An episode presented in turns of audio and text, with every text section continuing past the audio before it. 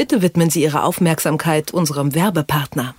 Wer wie wir hauptsächlich digital arbeitet, kennt wahrscheinlich die Probleme und Herausforderungen, Dokumente richtig abzulegen, zu verarbeiten und zu organisieren. Kiosera bietet dafür auf dem Smart Kiosera Business Blog die passenden Antworten. In E-Books, Webinaren und dem Kiosera Podcast Digitalk werden wichtige Fragen zu Dokumentenmanagement und Dokumentenverarbeitung beantwortet. Alle Informationen sind für alle Nutzer grundsätzlich kostenlos zugänglich. Wer sich ein E-Book herunterladen oder an einem Webinar teilnehmen will, muss sich dafür lediglich kurz registrieren. Den Kiosera Podcast Digitalk finden Sie auf Soundcloud und alle wichtigen Informationen zu Dokumentenmanagement und Verarbeitung auf der Smart Kiosera Seite. Die Adresse lautet smart.kiosera.de. Fortschritt. Technik bei Detektor FM.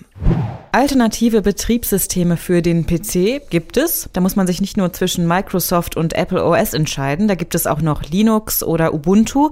Wie ist das aber beim Smartphone? Da wirkt es fast so, als gäbe es nur Android oder iOS und ich habe dann quasi nur noch die Qual der Wahl, wer meine Daten bekommt. Ob das wirklich so ist, bespreche ich mit meinem Kollegen Merten Waage. Hallo Merten. Hallo. Also, gibt es denn beim Smartphone auch Alternativen zu iOS oder Android? Erstmal sind Android und iOS wirklich die führenden Betriebssysteme. Besonders bei iOS von Apple, da gibt's keinen Weg drumherum. Die Systeme sind so dermaßen abgeschottet, dass du da auch nichts anderes installieren kannst als eben iOS. Bei Android, da ist es zumindest ein klein wenig anders. Da gibt es über Umwege die Möglichkeit, unabhängigere Betriebssysteme zu installieren. Okay, und welche wären das dann? Da gibt es zum Beispiel Ubuntu, das hast du schon genannt, von dem PC. Da gibt es auch eine Variante für Smartphone oder eben Selfish OS. Die Hersteller der Systeme versprechen da zum Beispiel, dass die Daten nur lokal gespeichert werden. Wie funktioniert das Ganze aber dann? Wie kann ich die installieren? Für einen Laien ist das wirklich nicht einfach, das muss man sagen. Ich habe deswegen mal einen Experten gefragt, Alexander Spier ist in dem Bereich Redakteur beim Fachmagazin CT und der hat mir schon vorweg eine kleine Warnung mitgegeben. Wenn man das Gerät erst freischalten muss, man muss es entsperren, je nach Hersteller ist das mal mehr, mal weniger aufwendig. Dann muss man eben noch die alternatives Betriebssystem draufspielen und eben auch schauen, ist es überhaupt kompatibel. Oft ist es so, dass es nur zu bestimmten Versionen kompatibel ist oder eben nur zu bestimmten Herstellern. Deswegen, das ist nicht so trivial, da muss man sich eben auch wirklich viel anlesen.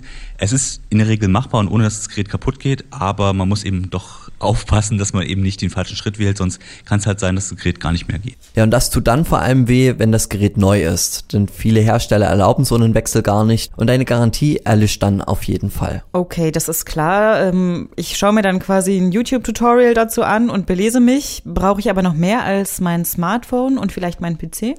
Die Liste ist da schon sehr lang, was du brauchst. Die wichtigsten hat Spier aber auch aufgezählt. Also in der Regel ist es so, dass man die Android-Entwickler-Tools braucht. Das ist, die nennt sich meistens ADB. Das ist einfach ein, ein Kommandozeilentool für Windows.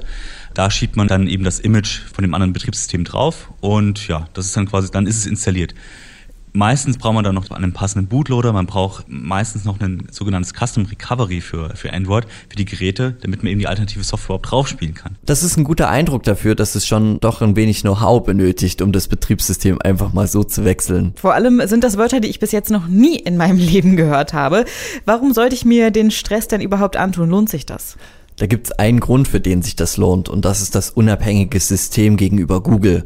Wenn du zum Beispiel sagst, du brauchst den App Store nicht wirklich, sondern wirklich nur Grundfunktionen wie die Kamera, Internet, Mails und das war's, fertig ist, dann lohnt sich das. Wichtig sind da laut Spier eben die unabhängigen Richtlinien der Betriebssysteme, wie zum Beispiel bei Ubuntu oder Selfish. Selfish sagt explizit, ja, wir spionieren dir nicht nach, wir machen das alles lokal. Das ist das einzige Szenario, wo man sagt, okay, da würde es sich lohnen. Ansonsten würde ich davon abraten, dann einfach ein alternatives Betriebssystem zu nehmen, nur weil es geht, weil das lohnt sich in der Regel nicht. Warum gibt es denn aber überhaupt nur so wenig Betriebssysteme für Smartphones? Das war noch gar nicht immer so. Am Anfang der Smartphone-Zeit, da wollten die Hersteller gegen iOS und Android noch andere Systeme auf die Beine stellen. Samsung hatte da zum Beispiel am Anfang noch ihr eigenes Betriebssystem namens Wave und die Chefredakteurin vom Fachmagazin Chip, Lisa Brag, kann sich da noch ganz gut an die Pressekonferenz erinnern. Es wurde großmundig angekündigt und es hatte überhaupt keine Chance, weil nämlich der Kunde da draußen schon eine äh, Vielfalt haben möchte, wenn er jetzt zu Android geht. Er möchte jetzt nicht äh, dann hier nochmal irgendein Nischensystem haben. Vor allen Dingen hat man ja dann auch meistens nicht diese große Auswahl im App Store. Auch der Google Play Store hat lange darum gekämpft, dass er iOS bzw. den Apple Store überholen konnte. Und das ist ja schon auch so ein Ausschlagkriterium, welches Betriebssystem ich nehme. Aber mittlerweile hat dafür ja nahezu jeder Hersteller sein eigenes Android-Betriebssystem. Das ist ja auch nicht wirklich besser, oder? Ja, das stimmt. Besonders heikel wird das dann auch, wenn es ums Thema Sicherheit geht, weil Google stellt Android zwar zur Verfügung, aber die Hersteller können es dann immer weiter modifizieren.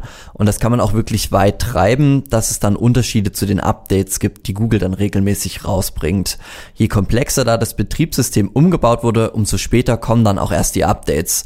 Lisa Brag weiß aber, welche Hersteller zumindest ein besonders reines Android-Betriebssystem anbieten. Das sicherste Betriebssystem ist immer das aktuellste Betriebssystem. Wenn ich jetzt aber ein Handy habe, das ein, eine besondere Android-Version draufgespielt hat, also eine Version, die vom Hersteller nochmal sehr modifiziert worden ist, dann kann ich auch davon ausgehen, dass ich die Updates äh, nicht so schnell bekomme. Wenn ich jetzt ein möglichst aktuelles Android-Handy möchte, das auch sehr schnell Updates bekommt, dann sollte ich darauf achten, dass es ein möglichst reines Android-Betriebssystem hat.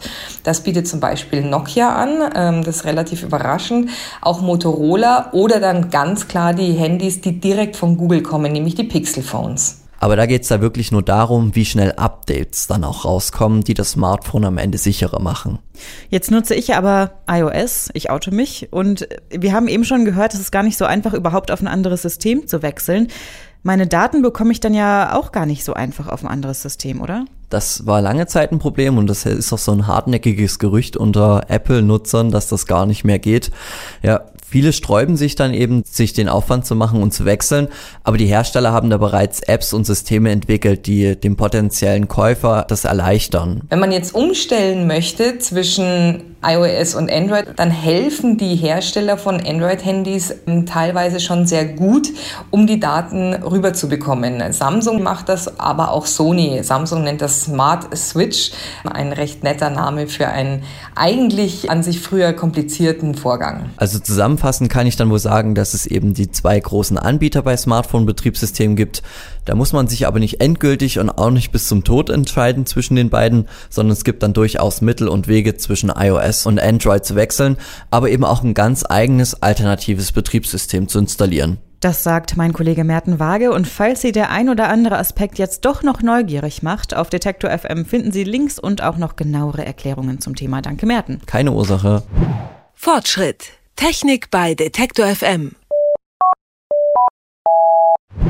Kyocera liefert mit dem Smart Kyocera Business Blog die passenden Antworten zu Dokumentenmanagement und Dokumentenverarbeitung.